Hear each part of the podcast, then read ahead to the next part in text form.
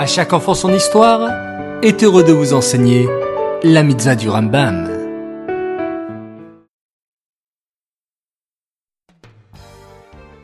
Bonjour les enfants, Bokertov, content de vous retrouver, j'espère que vous êtes en pleine forme. Baou Hashem. Aujourd'hui, nous avons la même mitzvah du Rambam qu'hier. C'est la mitzvah positive numéro 107.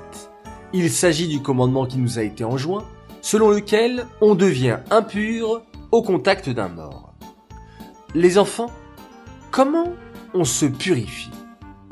Il faut savoir qu'il y a plusieurs manières de se purifier, car il existe plusieurs sortes d'impuretés. Pour la plus grande impureté, on ne pouvait se purifier à l'époque du Beth Amikdash qu'avec les cendres de la vache rousse. Mais il existe d'autres impuretés dont nous pouvons aujourd'hui nous purifier. Mais comment faire? Tout simplement, il faut se tremper dans un mikvé. Et c'est quoi un mikvé?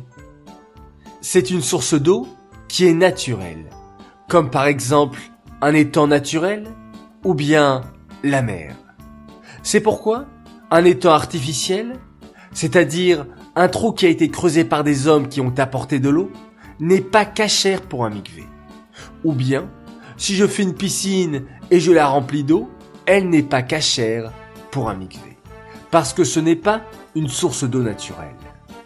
Mais dans une ville où il n'y a pas de source d'eau, où il n'y a pas de mer, alors comment fait-on pour se purifier? Eh bien, nous construisons un bassin dans la terre et nous le remplissons d'eau de pluie pour que l'eau soit naturelle comme provenant d'une source d'eau. Et là, le est cachère.